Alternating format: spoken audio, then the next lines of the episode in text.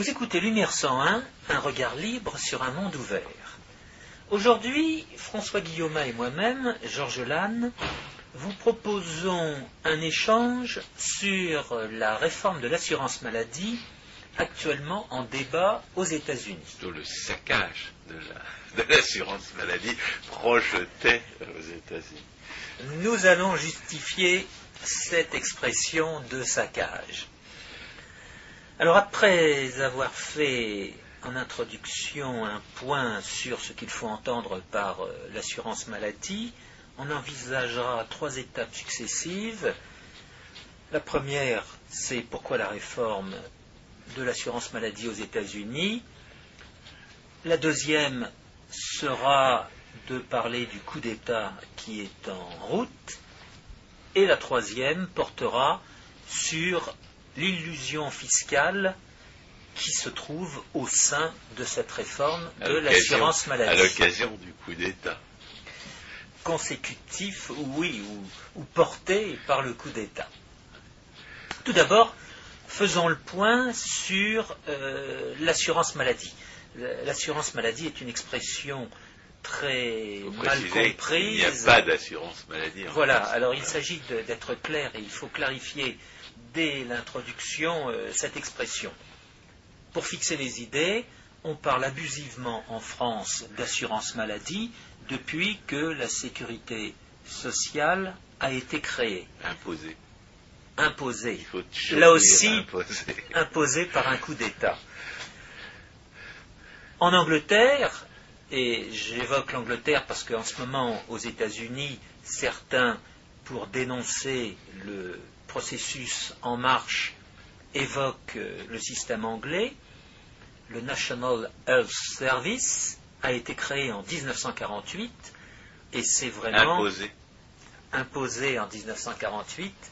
Et, c'est vraiment il, faut, il n'y a, que les, a que les hommes de l'État qui aient intérêt à masquer la violence de, de criminelle de tous ces systèmes.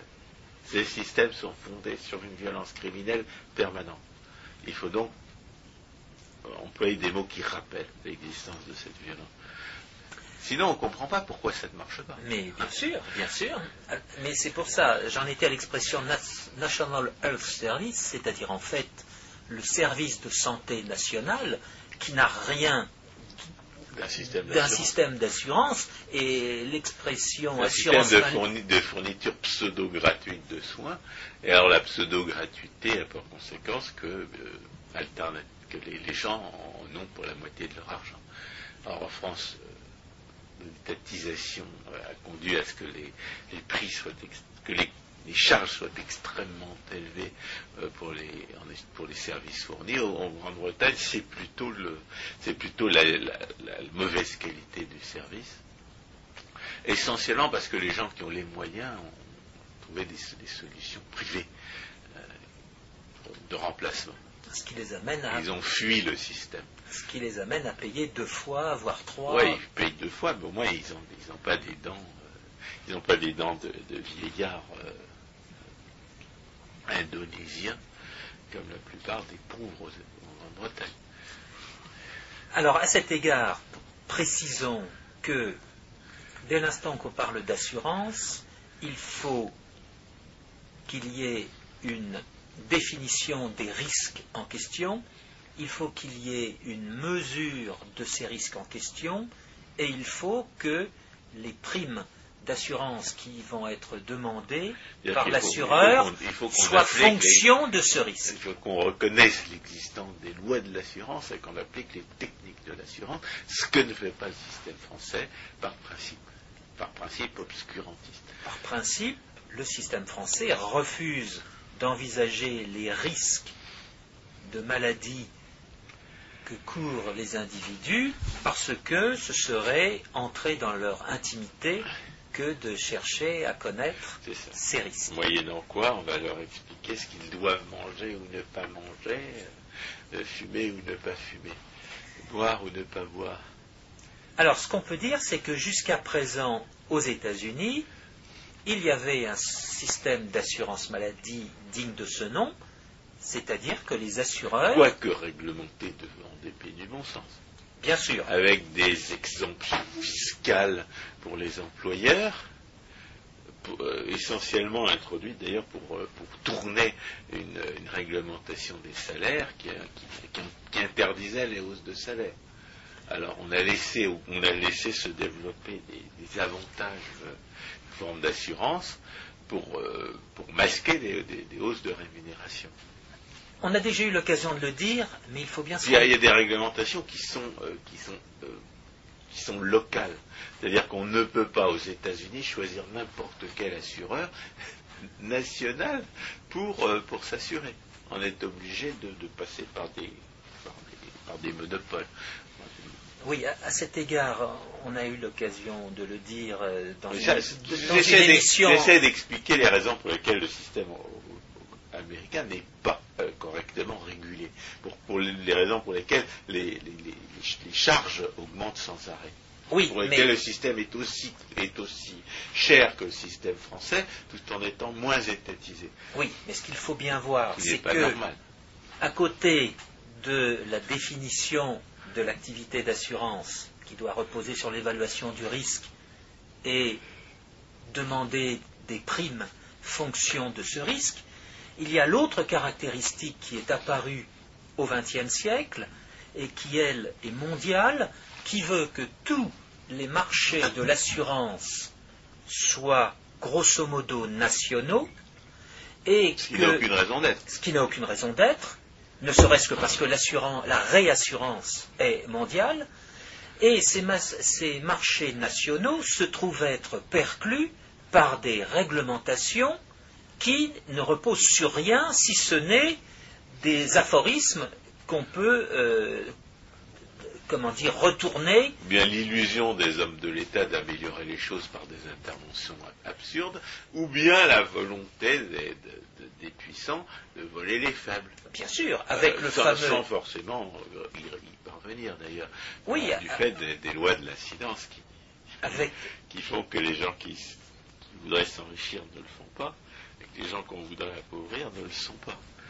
avec parmi toutes les critiques adressées à l'assureur, celui de faire des profits sur euh, Le tout. le malheur, Sur le sur malheur le malheur des gens. Comme les médecins d'ailleurs, ils font, des, ils font des profits sur le malheur des gens. Les garagistes, ils font des profits sur le, sur le malheur des gens. Autrement dit, euh, aux États-Unis, il y a une assurance maladie, ce qui ne veut pas dire que cette assurance maladie soit libre, elle est fortement réglementée, mais Ce qui explique, bon an, mal an, ce qui explique les problèmes. Il ne faut pas oublier que, la- que 40% de l'argent qui, qui entretient la- les soins de santé aux États-Unis est déjà volé avec Me- Medicare et Medicaid. Medicare c'est pour les pauvres, mais, euh, Medicare c'est pour les vieux, Medicaid c'est pour les, c'est pour les pauvres. oui, Donc, alors en voilà. disant cela, Donc Fran- l'argent est quand même pas mal volé déjà. Mais en disant cela, François, euh, vous faites apparaître un point sur lequel on n'a pas encore insisté au départ, c'est que rien ne justifie d'établir un lien étroit entre d'un côté l'assurance et de l'autre côté ce qu'on appellera le marché des soins ou le marché des produits de recouvrement de la santé. Ce sont deux activités tout à fait indépendantes. Mais du fait de la réglementation, il se trouve que progressivement, euh, les assureurs ont tendance à s'immiscer dans le secteur Oui, des soins de santé. Je ne rappelle jamais assez que toutes sortes de, liens qui nous paraissent normaux sont en fait imposés par la violence arbitraire des hommes de l'État. Pourquoi est-ce que, les, systèmes de, retraite dépendent de la démographie nationale? Parce qu'on a imposé au niveau national des systèmes de retraite par répartition. Il n'y a absolument aucune raison pour que les systèmes de retraite soient dépendants de l'état de la démographie. Autrement dit, Absolument aucune. ce sont les réglementations qui biaisent ces activités. Et quand on parle de réglementation, là aussi, soyons très clairs, nous ne faisons pas un procès aux règles de droit, nous parlons de réglementation, lesquelles réglementations consiste dans des violations du, droit de propriété et de la liberté des contrats. Voilà. C'est-à-dire que c'est la négation, ce n'est pas du droit, c'est de la négation du droit.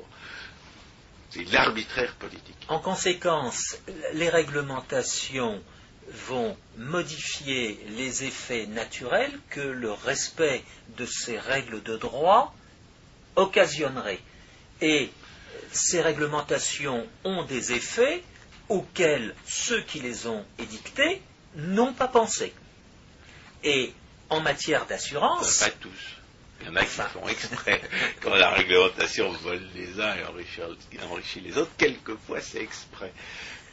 En matière d'assurance, il se trouve que euh, depuis maintenant quoi, une quarantaine d'années, les économistes, en particulier aux États-Unis, ont fait apparaître tous les coûts croissants que cette réglementation imposait tant aux assureurs qu'aux assurés, c'est-à-dire au marché de l'assurance.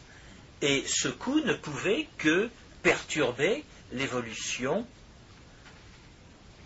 innovante du marché de l'assurance et faire en sorte que des progrès soient réalisés au bénéfice des uns et des autres. Il faut, conclure en soulignant que si l'assurance maladie a des problèmes aux États-Unis, c'est à cause des réglementations monopolistiques et de la distribution d'argent volé. premièrement, il n'y a pas de laisser-faire en la matière aux États-Unis. C'est un système réglementé, qui est moins réglementé que chez nous, mais qui l'est déjà gravement. Et deuxièmement, c'est cette réglementation et cette distribution d'argent volé qui est la cause des problèmes qui, consistent essentiellement dans le, dans le fait que l'assurance euh, maladie aux États-Unis est plus chère qu'elle ne pourrait l'être. Exact. Et que, son, que, ses coûts augmentent.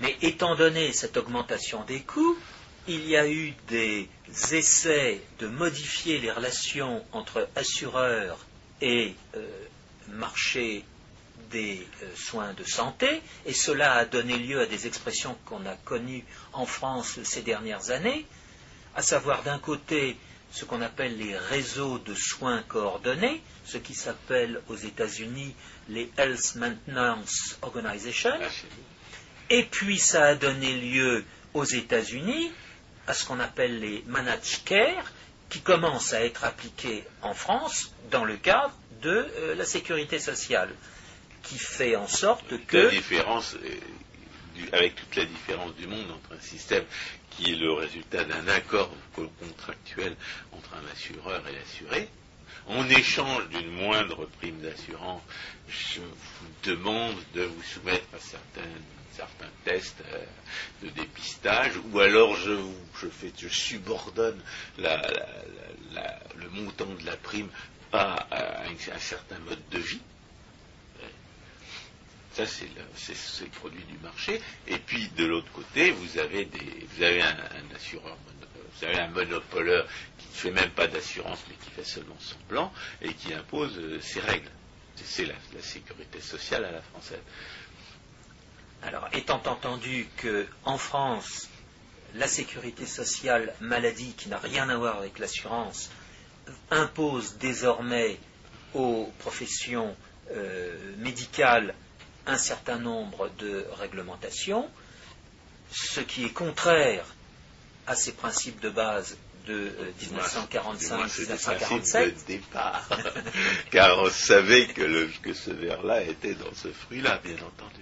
À partir du moment où les professions de santé n'ont plus affaire à des clients, mais à un acheteur monopolistique de leurs services, eh bien, ils vont se retrouver exploités et ils vont se retrouver exploités, et ça va être la source d'une désillusion fiscale euh, principale liée à ces systèmes monopolistiques, qui est de faire croire qu'on va abaisser les coûts en faisant quoi? En, forçant les professionnels de la santé à, réduire leurs tarifs. Car dans ces conditions-là, ce ne sont plus des prix, ce sont des tarifs et en exploitant, on, fait croire à la population qu'elle va payer moins cher parce qu'elle exploite les professions médicales. Il est évident que cette l'exploitation ne peut pas durer indéfiniment. Et en ce qui concerne les patients, les pseudo-assurés, en France, il se trouve qu'aujourd'hui, ils ont même perdu leur liberté de choix en matière euh, de euh, médecins, puisqu'ils doivent passer par ce qu'on dénomme un médecin traitant, puisqu'ils n'ont pas un accès direct, s'ils veulent être remboursés, à un spécialiste. Et puis, il y a un certain nombre de euh, comment dire, restrictions en matière de visite de tel ou tel euh, médecin. Bref, ce n'est pas le sujet, mais il se trouve que en matière d'assurance maladie, il y a donc une déformation du langage à laquelle chacun doit être sensible, et il y a des réglementations très importantes qui ne font que approfondir les coûts de euh, ces systèmes et tant que la réglementation existera, eh bien, ces coûts ne pourront qu'augmenter. Alors, ça, c'est le vrai problème de l'assurance maladie aux États-Unis, c'est que les, primes d'assurance ne cessent d'augmenter. Il y a un prétexte qui est celui des prétendus 46 millions de, de Alors, venons-y, venons-y parce que c'est l'argument. On essaye évidemment de nous faire croire que, car, que c'est 46 millions de personnes qui ne peuvent pas se faire soigner, qui vont mourir de maladies à la porte des, des hôpitaux sans cœur, qui refusent de les laisser entrer. Alors, ils refusent de les soigner. Non, François, euh, n'entrons pas euh, tout de suite dans cette absence de soins. Non, l'argument de départ est de dire il y a aux États-Unis, sur une population de 300 millions d'habitants, 46 millions euh, d'Américains ou prétendus tels qui n'ont pas d'assurance maladie. Il y a des résidents.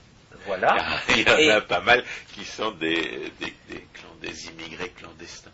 Et le président. Donc des délinquants qui n'ont aucun droit. Hmm. Mais on va, on va rentrer un petit peu dans le détail. Et le président actuel a dit, eh bien. le soi-disant président actuel. a dit, je veux obliger ces 46 millions euh, de résidents américains sans assurance maladie à avoir une assurance maladie.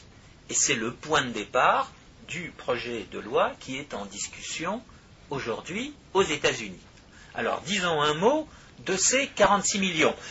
Peut-être avant d'en dire un mot, je voudrais moi faire un bref, très bref rappel historique en relation avec la France. En France, à partir de 1928-1930, il s'est trouvé que le législateur a recouru à un genre euh, d'argument euh, comparable qui a consisté à dire il faut que les salariés de l'industrie et du commerce dont le revenu est inférieur à un certain montant annuel que je fixerai arbitrairement, souscrivent une assurance maladie. Autrement dit, il n'a pas fait référence à un nombre de gens a priori euh, dénombrés qui devait euh, s'assurer, mais il a dit, étant donné un chiffre de revenu annuel que je fixe arbitrairement, tous ceux dont le revenu annuel est inférieur ont l'obligation de s'assurer.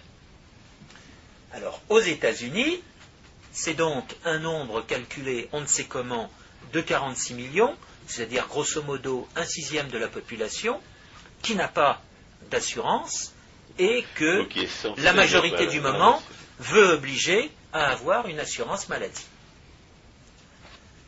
Alors que penser de ce chiffre?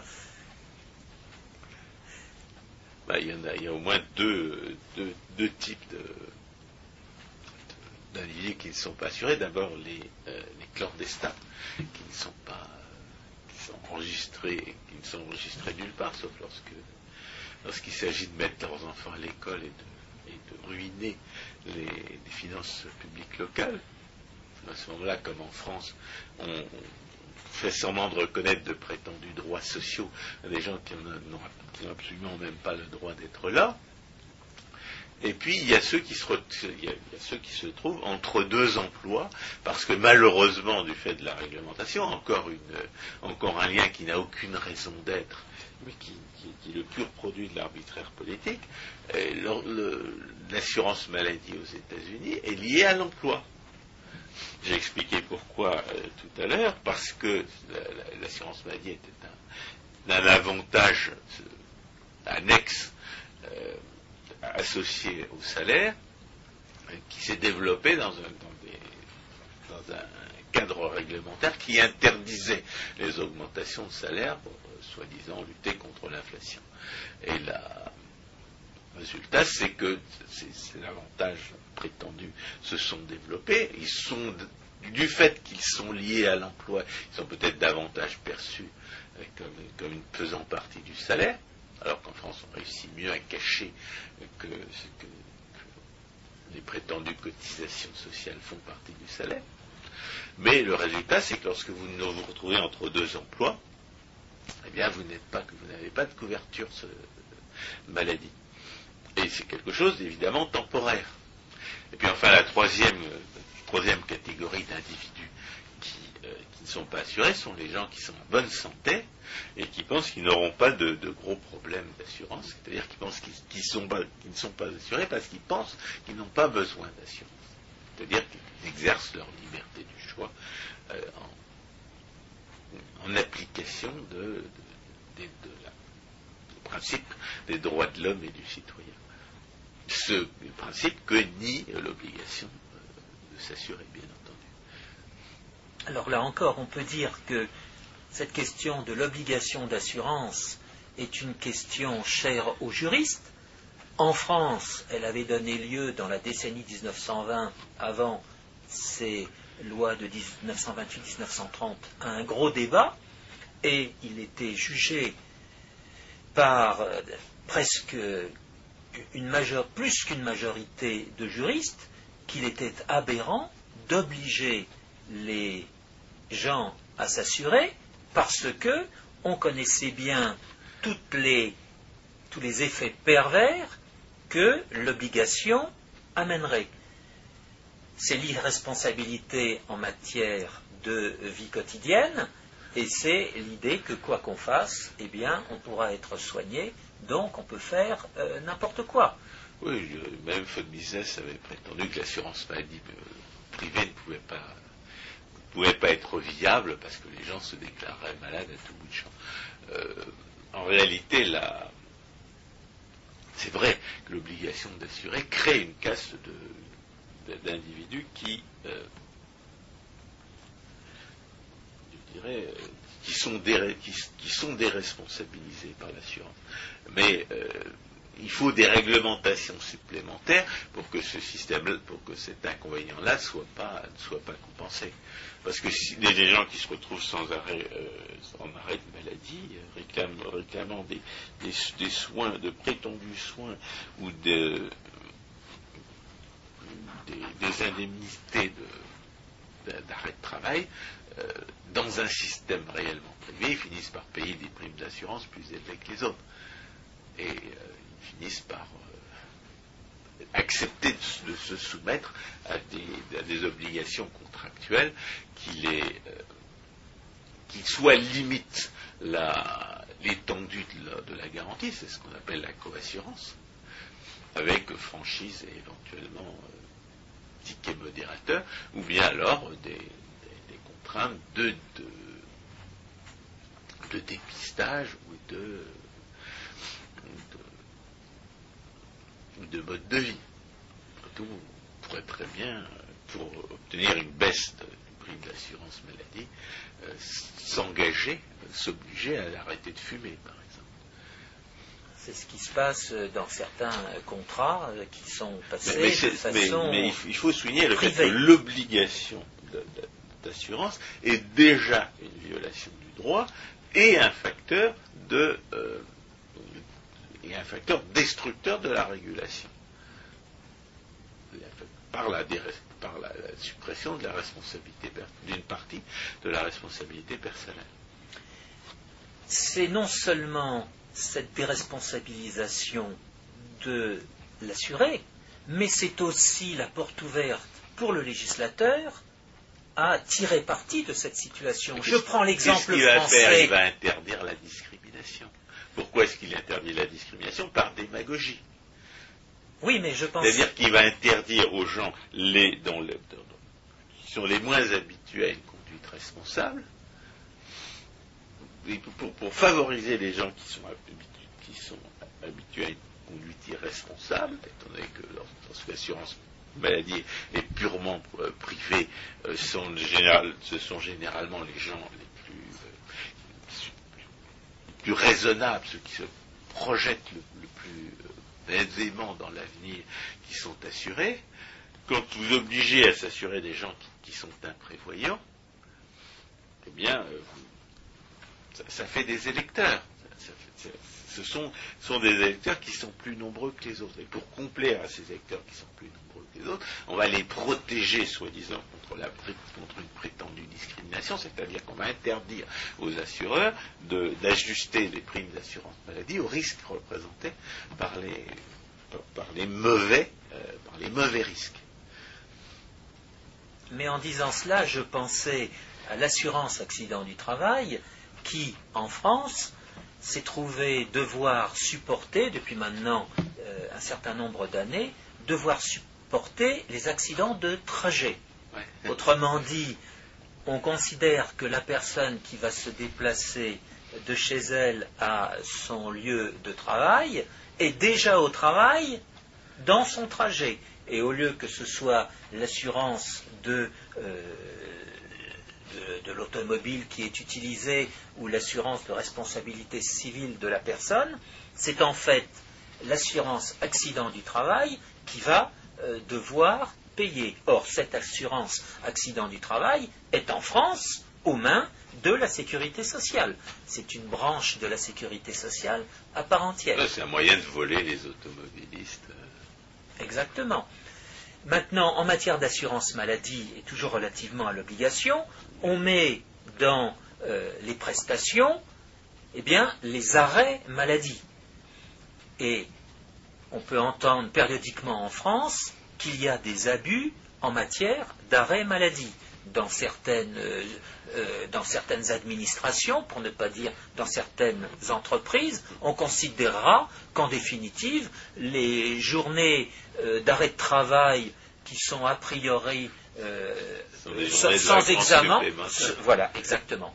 Donc on est Mais dans la que- perversion. Est-ce que les fonctionnaires sont assurés ou bien, enfin, est-ce que les fonctionnaires dépendent de la soi-disant assurance maladie qui n'en est pas une, ou bien est-ce qu'ils dépendent d'un, régime euh, encore moins soucieux d'identifier les risques?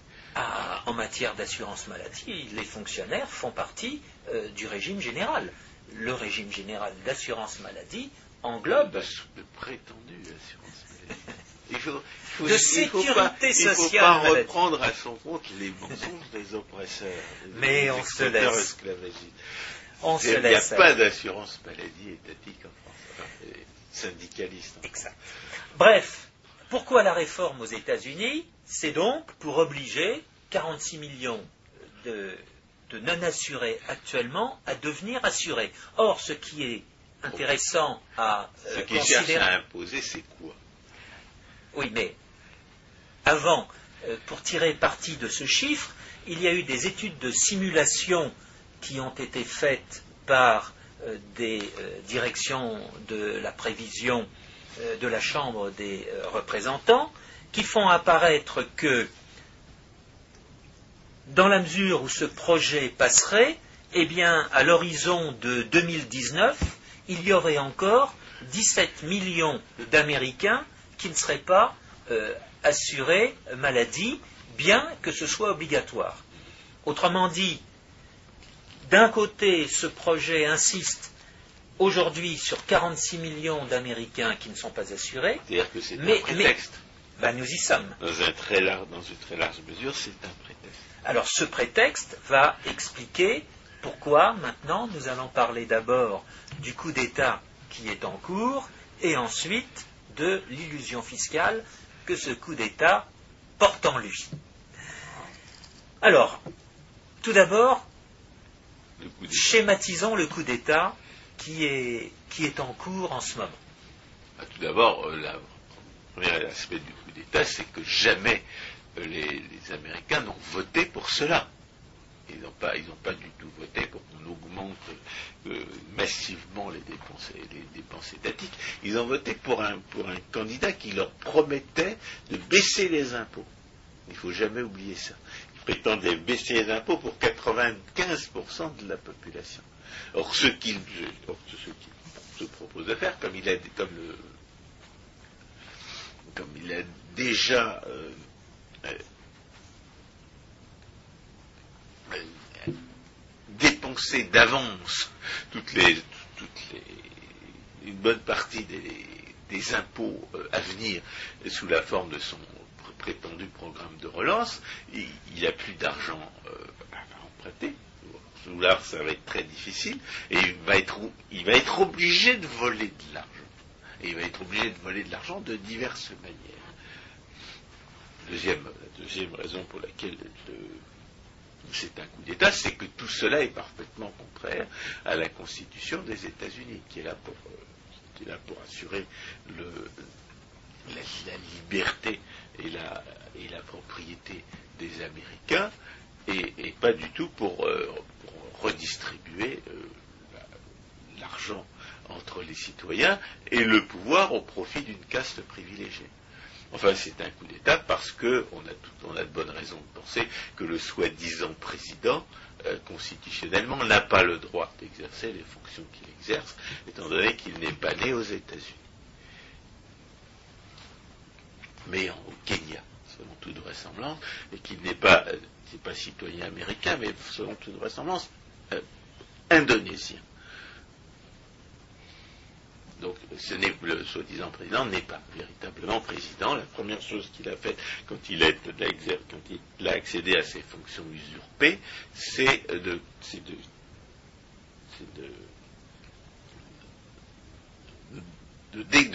décréter que tous les documents personnels le concernant seraient, euh, inaccessibles au public.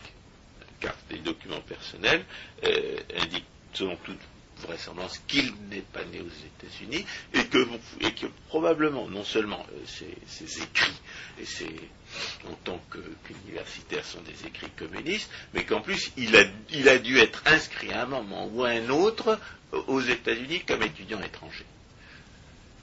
Et ça, c'est justement ce qu'il ne veut pas que l'on sache. Donc voilà pour le coup d'État. Autre aspect du coup d'État, faire voter des lois alors qu'on ne donne même pas 24 heures aux, parlementaires et, à fortiori à l'opinion pour prendre connaissance des projets en question. Oui, alors il faut savoir que le projet fait plus de 1000 pages. Voilà.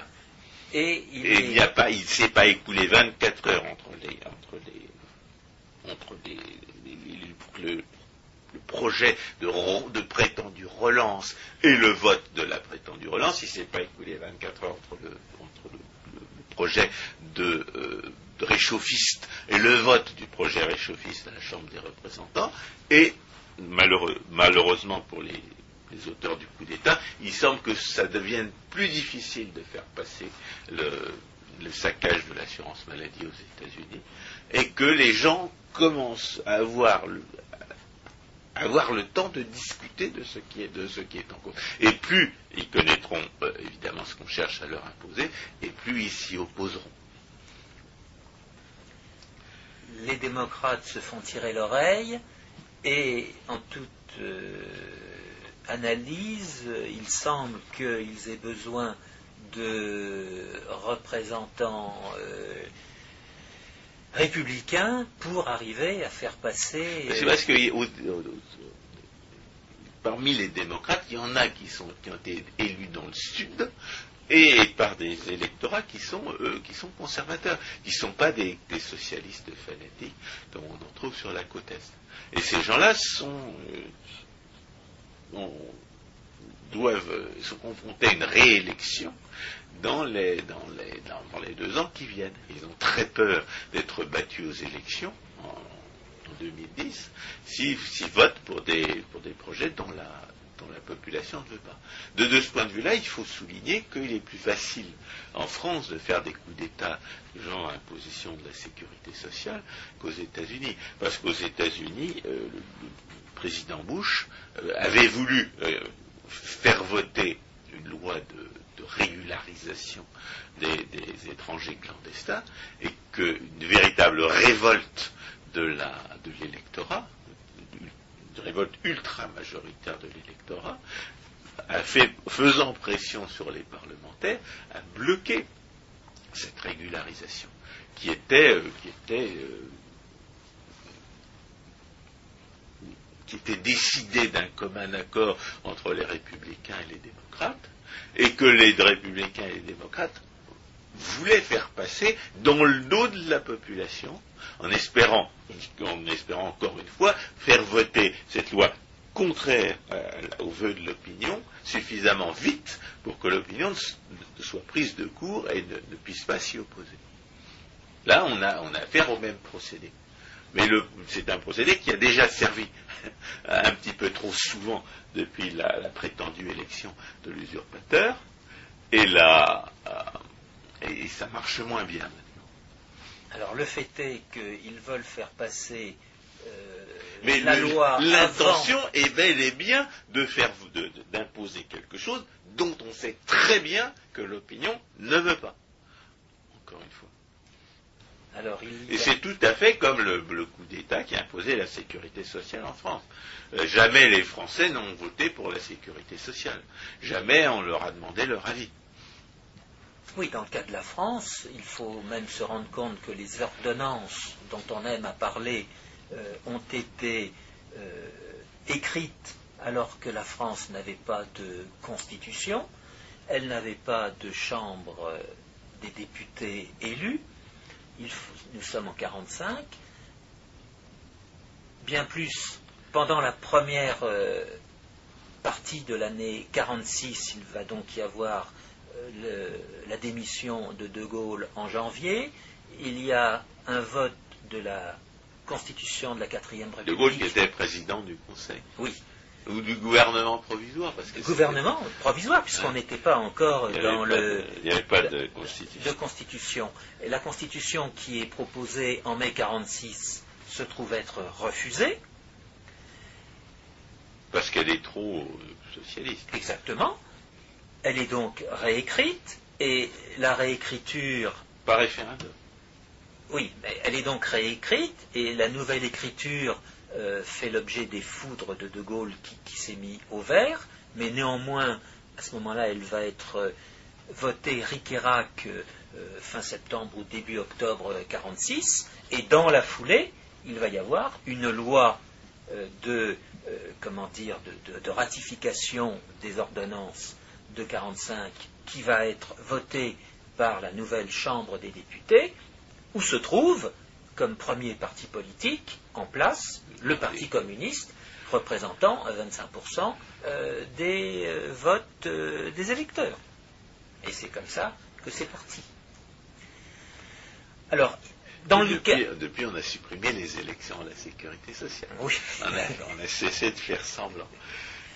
Mais alors, dans le cas des États-Unis, il y a donc un double phénomène qui joue en ce moment. Il y a d'une part la volonté de faire passer cette loi euh, au maximum avant la fin août, parce que dans la foulée, il y a la fin de l'exercice du budget et de nouvelles euh, dépenses à faire valoir sur le prochain budget.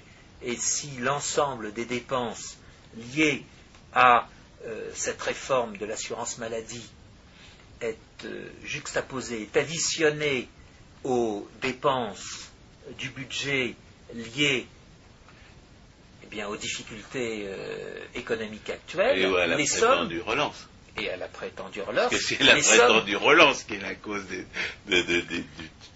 la plus grande partie du déficit. Exact. Mais pour l'instant, euh, le chiffre qui est euh, avancé en relation avec cette réforme, c'est 1000 milliards de dollars sur 10 ans.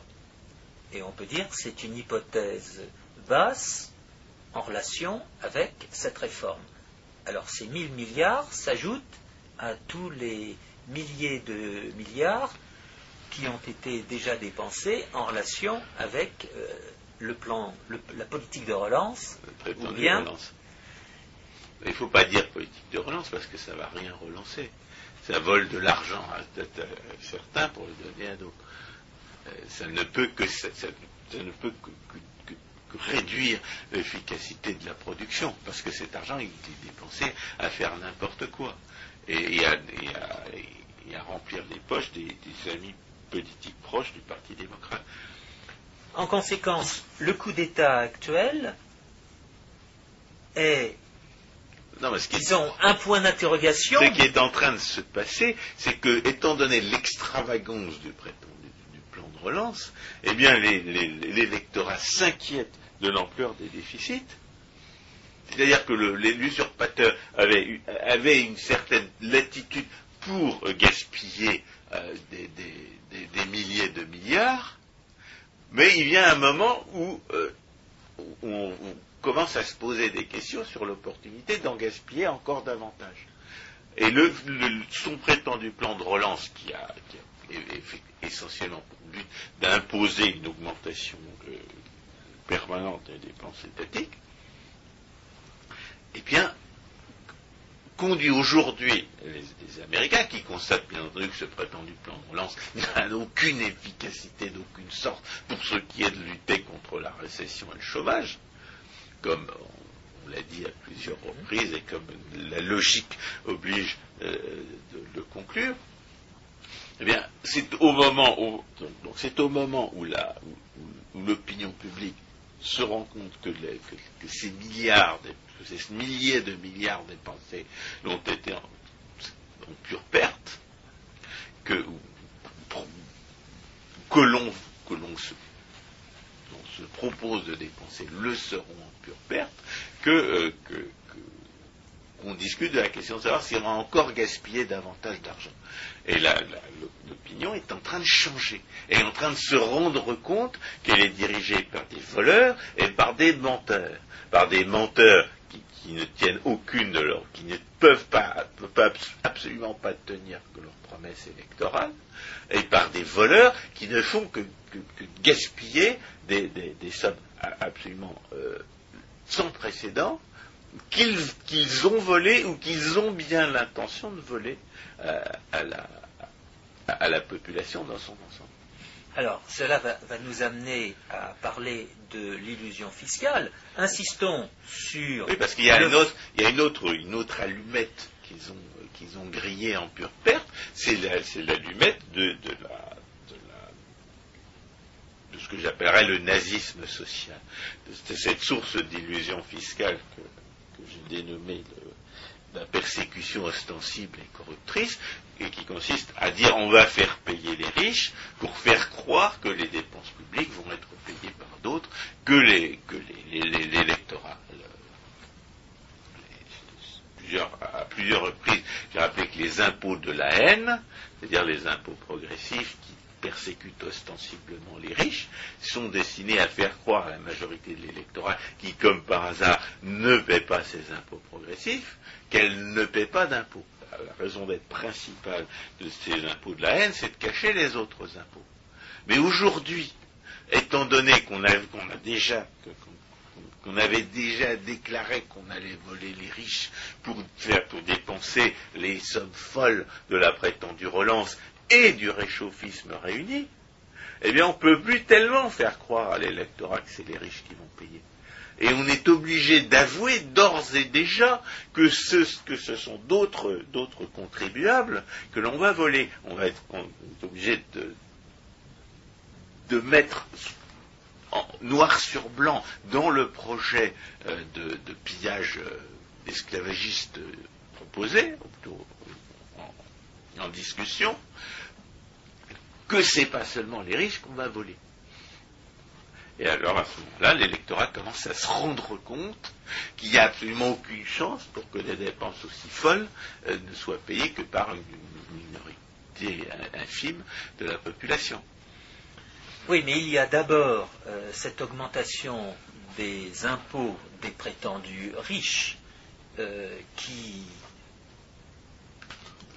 comment dire, surprennent les commentateurs par leur importance. En fait, il y a, il y a très riches, moyen riches et petits riches.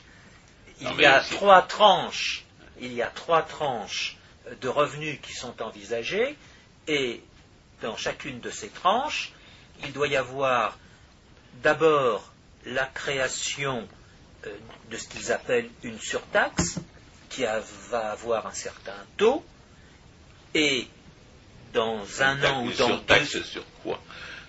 Sur le revenu. Et dans un an ou dans deux ans, ce, taux de la taxe va être augmenté. Et c'est ainsi euh, qu'on en arrive à des chiffres. Oui, mais quel revenu?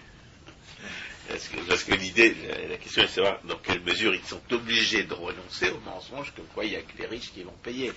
Pour l'instant, euh, quand il est question des impôts, c'est uniquement l'impôt sur le revenu, impôt déclaratif sur le revenu. Et en particulier, il est prévu que dans la déclaration d'impôt, si cette loi passe, la personne précisera si elle a euh, pour elle-même et pour sa famille une assurance euh, maladie. Il y a désormais l'obligation dans la déclaration d'impôt de dire il, risque d'y avoir. Il risque d'y avoir si la loi passe cette obligation.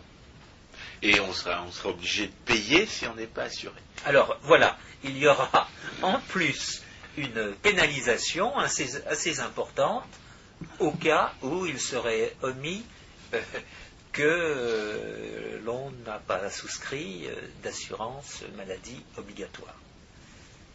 C'est donc un point tout à fait important. on, sera puni, on, sera puni, si on n'est pas assuré. Une, pas, pas, si on n'a pas déclaré qu'on n'est pas assuré, mais si on n'est pas assuré. Oui, mais de fait, la pénalité, la pénalité va euh, avoir deux aspects. Le premier, c'est celui de déclarer qu'on n'est pas assuré, et l'autre aspect en relation avec le fait qu'on n'a pas souscrit euh, d'assurance. Autrement dit, il y a un aspect. Alors que combien avec ce genre de. oui, mais c'est tout à fait surprenant. C'est tout à fait surprenant parce que quand on parle aux Américains de leur déclaration d'impôt, euh, pour eux, ça ne représente pas quelque chose euh, d'aussi important que euh, dans le cas français. Il y a, un caractère coercitif qui me semble moins important chez les Américains qu'en France. À la limite, on dira. Parce que c'est l'employeur qui dénonce ses employés. Peut-être, mais on dira qu'il n'y a pas aux États-Unis de, recherche de, de non-paiement d'impôts sur le revenu, comme ça peut se faire en France. Le, système policier est moins grand euh, en matière d'impôts sur le revenu. Peut-être aussi parce que dans une certaine mesure, euh, aux États-Unis, l'amendement constitutionnel qui a institué l'impôt sur le revenu n'a pas été dans les formes. Par conséquent, on peut affirmer qu'il n'est pas légal. C'est possible, mais. de... toute façon, le socialisme ne respecte pas ses propres lois. Mais c'est quand même euh, une, un, processus. C'est caractéristique. Euh, oui, c'est tout à fait. Toute proportion gardée. Euh, en France, dans la déclaration d'impôt sur le revenu, aujourd'hui, il faut signaler ou non si on a un téléviseur et à ce moment-là, ça une répercussion sur euh, la. Il faut, il faut se, dénoncer soi-même. Il y a le cinquième amendement à la Constitution des États-Unis qui, euh, autorise à ne pas se dénoncer soi-même. Mais j'ai été surpris par cette, il y a toutes sortes, par cette clause. il y a toutes sortes d'illégalités de, de l'étatisme aux États-Unis qui sont quelquefois reconnues.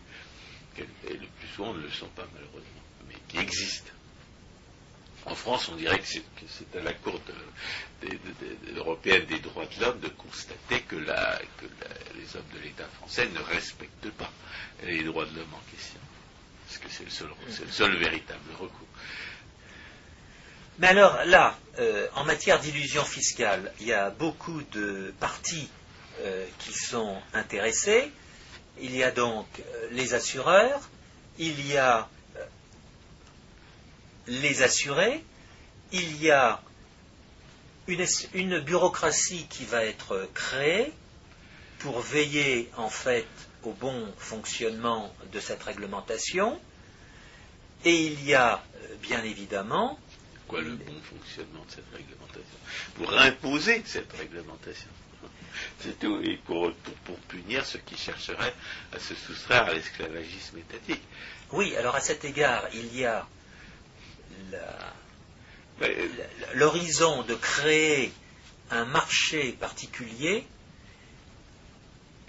qui va permettre aux gens de comparer les différentes euh, assurances maladie euh, qui leur sont proposées. Bien entendu, l'accès des fournisseurs à ce marché sera réglementé.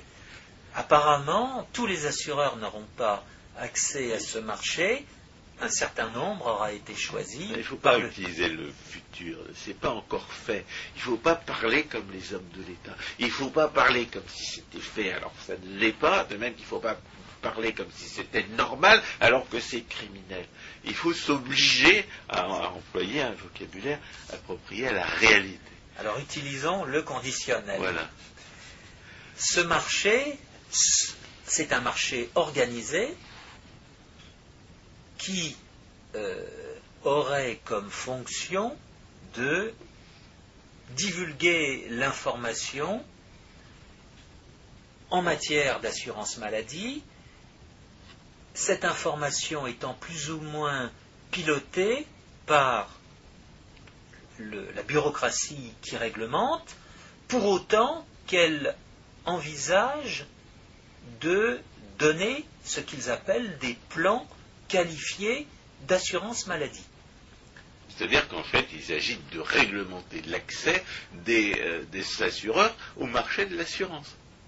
Au marché, ce marché, non, c'est un marché particulier, c'est une bourse d'information sur les, assureurs. Les assureurs n'auraient pas accès. exactement, exactement. Donc, on, peut, on peut penser qu'il y, a un accord qui a été fait avec les gros assureurs pour leur, pour leur euh, pour qu'ils acceptent ce plan criminel en échange d'un privilège de monopole. les assureurs en question constituant un monopole hétérogène, mais euh, on ne peut pas parler, il n'y aura pas qu'un seul assureur, il y aura, ce sera davantage un oligopole d'assureurs. Euh, le monopole ne, désigne pas euh, un certain nombre d'entreprises sur un marché, le monopole désigne la violence qui interdit la concurrence en l'espèce, il y a un privilège de monopole, c'est-à-dire il y a une violence qui interdit à certains assureurs de faire concurrence à d'autres assureurs. Exact. Et c'est un, débat qui existe aujourd'hui entre les assureurs. On, est censé parler d'illusion fiscale. Moi, ce qui, m'intéresse dans cette, affaire, c'est que la plus grande partie de l'illusion fiscale qui entretient aujourd'hui la sécurité sociale en France, c'est quelque chose qui ne peut, qui ne peut fonctionner qu'à partir du moment où les institutions sont déjà en place. C'est-à-dire que les, les, hommes de l'État qui veulent imposer ce, saccage de l'assurance maladie aux États-Unis ne peuvent pas compter sur toute l'illusion fiscale qui régnerait s'ils réussissaient à imposer leur système. Et notamment euh, l'illusion fiscale associée à la violence indirecte. Ils vont voler les entreprises. Ils escomptent voler les entreprises, entre guillemets, et il est question d'instituer par exemple une TVA pour, euh, entretenir leurs extravagances dépensières, mais on est dans une phase euh, d'illusion fiscale qui est, très, délicate pour les voleurs, parce que euh, le, changement aura nécessairement pour effet d'appauvrir certaines personnes et d'en mettre d'autres au chômage. Et ces effets du pillage aggravé une fois que le pillage aggravé est en place depuis longtemps, on ne les perçoit plus pour ce qu'ils sont, mais au moment du changement, eh bien on sait que c'est à cause de ces politiques-là qu'on se retrouve au chômage ou qu'on subit une perte de salaire. Et, aujourd'hui, il y a suffisamment d'économistes professionnels euh, pour dire ce qui va effectivement se passer, ce qui est extrêmement gênant pour les, pour les auteurs du coup d'État. Les auteurs du coup d'État essayent, euh, escomptent bien que, à terme, dissimuler la, plus grande partie des, charges qu'ils infligent à leur sujet, et, tous les systèmes euh, de sécurité sociale fonctionne sur l'illusion fiscale, c'est-à-dire sur un système élaboré de, faux semblants et de, violences indirectes qui, euh, camouflent à, leurs victimes euh, la, plus grande partie des charges qu'ils leur infligent. Mais au moment d'imposer cette violence, eh bien, une partie des victimes de cette violence va se rendre compte qu'elle est effectivement victime de cette violence. On ne va pas pouvoir lui cacher qu'elle est victime de cette violence. Les riches ne sont pas, seulement les riches ne sont pas les seuls qui, sont, les, les victimes désignées, parce qu'il y a trop, il y a vraiment trop d'argent à voler, mais en plus les riches constituent une, bonne partie de l'électorat du Parti démocrate. Oui, mais en l'espèce, et à la différence des deux systèmes qu'on a évoqués précédemment, à savoir le système anglais et le système français, il n'est pas question dans les institutions de créer un monopole. Il n'est pas question de créer un monopole d'assurance maladie. Il y a une, une, bureaucratie unique. Voilà, une centralisation. Mais il, est, bien question de créer un système étatisé qui, qui, agirait en soi-disant en concurrence avec les, avec les entreprises normales dans des conditions de concurrence déloyales. Qui tirerait, oui, c'est ça, qui tirerait les ficelles d'un petit nombre d'assureurs qui eux-mêmes cacheraient un autre nombre d'assureurs.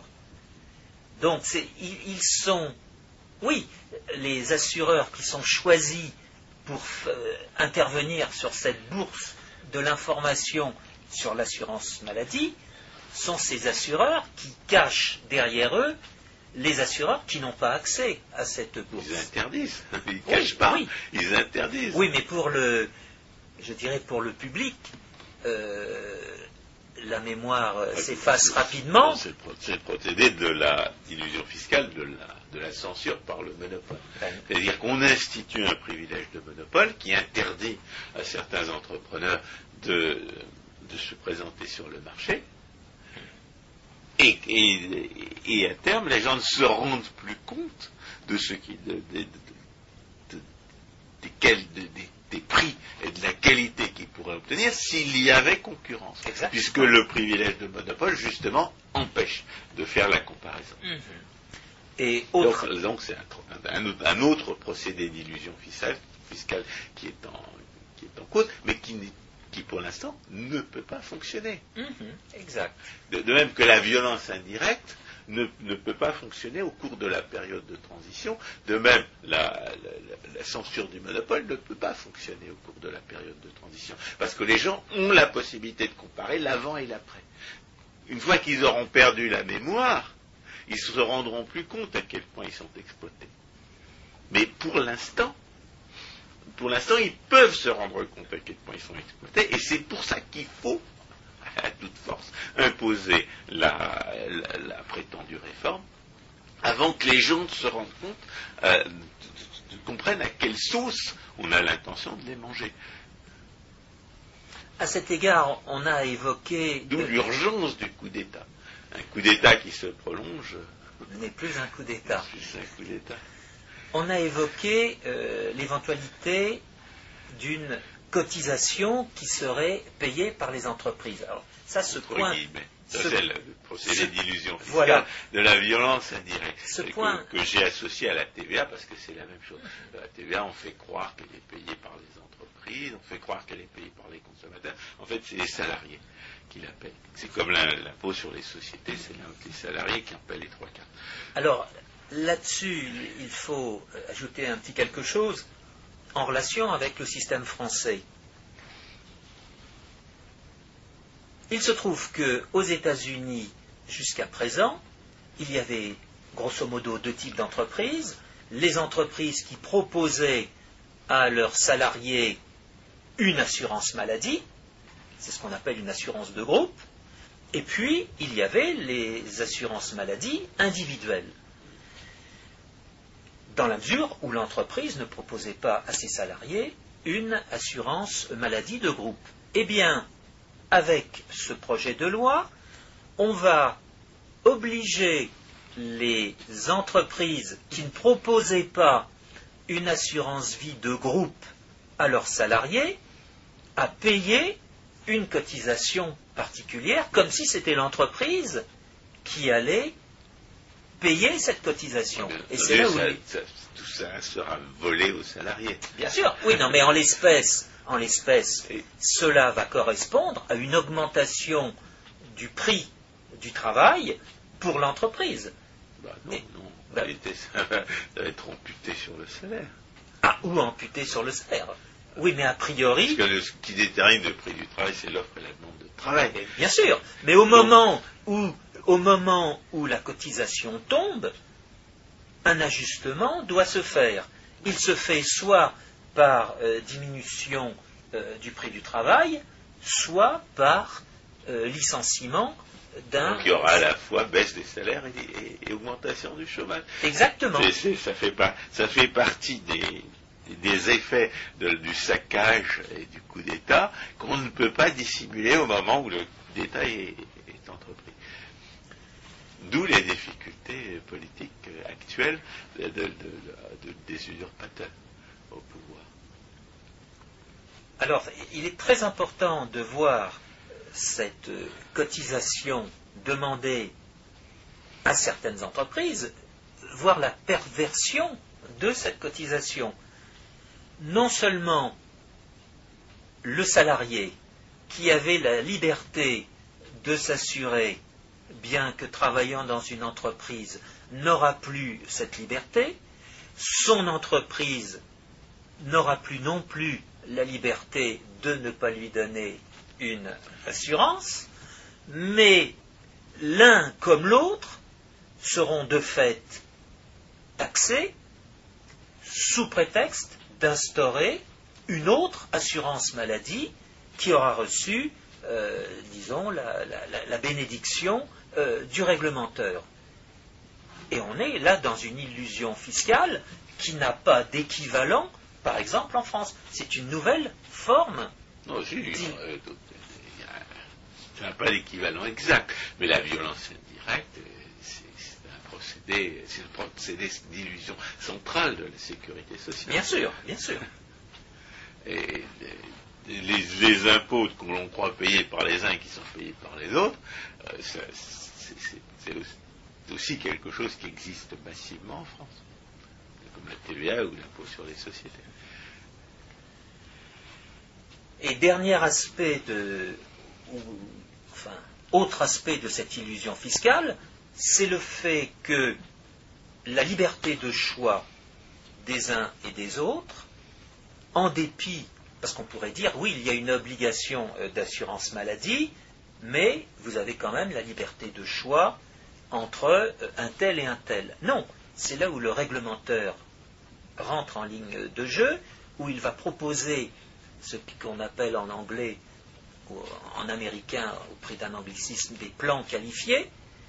Autrement dit, ce n'est pas l'assuré qui va choisir, comme il pouvait le faire auparavant, son contrat, mais c'est le réglementeur, et c'est en cela qu'on est dans le système de managed care, c'est le réglementeur qui va lui donner un éventail limité de choix à lui et à sa famille en matière d'assurance maladie. Autrement, Donc, encore une, une restriction de la concurrence, encore un privilège de monopole. c'est ça, restriction de la concurrence, restriction de la liberté de choix en matière d'assurance maladie. Et C'est c'est ce qui ne peut qu'augmenter les charges, bien entendu. bien sûr. C'est-à-dire qu'en plus de la, de- des, des charges accrues de la bureaucratie, il va y avoir les, des prix accrus de la, de- du monopole, des privilèges de monopole réglementaire. Et tout cela sous prétexte de réduire les coûts. Et il ne faut pas oublier que le, le réduire les coûts est un des prétextes majeurs de, cette, euh, de ce saccage et une promesse électorale de l'usurpateur. La Alors- promesse électorale, c'est qu'on allait réduire les coûts. Et il n'y a absolument aucun spécialiste qui s'est prononcé, qui a, euh, qui a accepté de, de- de griller sa réputation en faisant semblant de croire que, que- telle euh, réforme euh, abaisserait les coûts en quoi que ce soit. Ils disent tous au contraire que, que les, charges vont augmenter euh, massivement si on impose ce système. Alors on peut dire qu'au départ, ils ont essayé euh, de contourner l'ensemble de ces critiques en ne proposant pas l'instauration d'un organisme centralisé à qui chacun aurait pu donner l'étiquette de monopole. Mais de fait, toutes les mesures qui sont proposées vont dans le sens de l'instauration de privilèges de monopole qui ne peuvent qu'augmenter le coût contrairement à ce que euh, on, on veut bien dire parmi les milieux soutenant le Non, projet de loi. qu'ils- Est-ce qu'ils osent encore le dire Ah, il y a encore des- pateurs qui osent le dire. Il y a encore euh, des il y a encore des représentants démocrates qui sont convaincus. qui font semblant de l'être. Bien, personne ne le croit. on verra. Nous sommes donc à, à la fin du mois de juillet. Le projet, s'il passe, euh, doit le faire, euh, je crois, avant, avant la, la mi-août. Eh bien, nous aurons peut-être. Espérons, espérons que la, que la révolte des, des contribuables pourra s'organiser avec suffisamment de force d'ici là pour sauver les États-Unis d'un- d'un saccage encore plus monstrueux de leur richesse. ce saccage ne passant pas pour une fois par une centralisation, mais passant par fondamentalement l'illusion fiscale dans laquelle vivent les uns et les autres. François Guillaume, merci. Chers auditeurs, à la prochaine fois.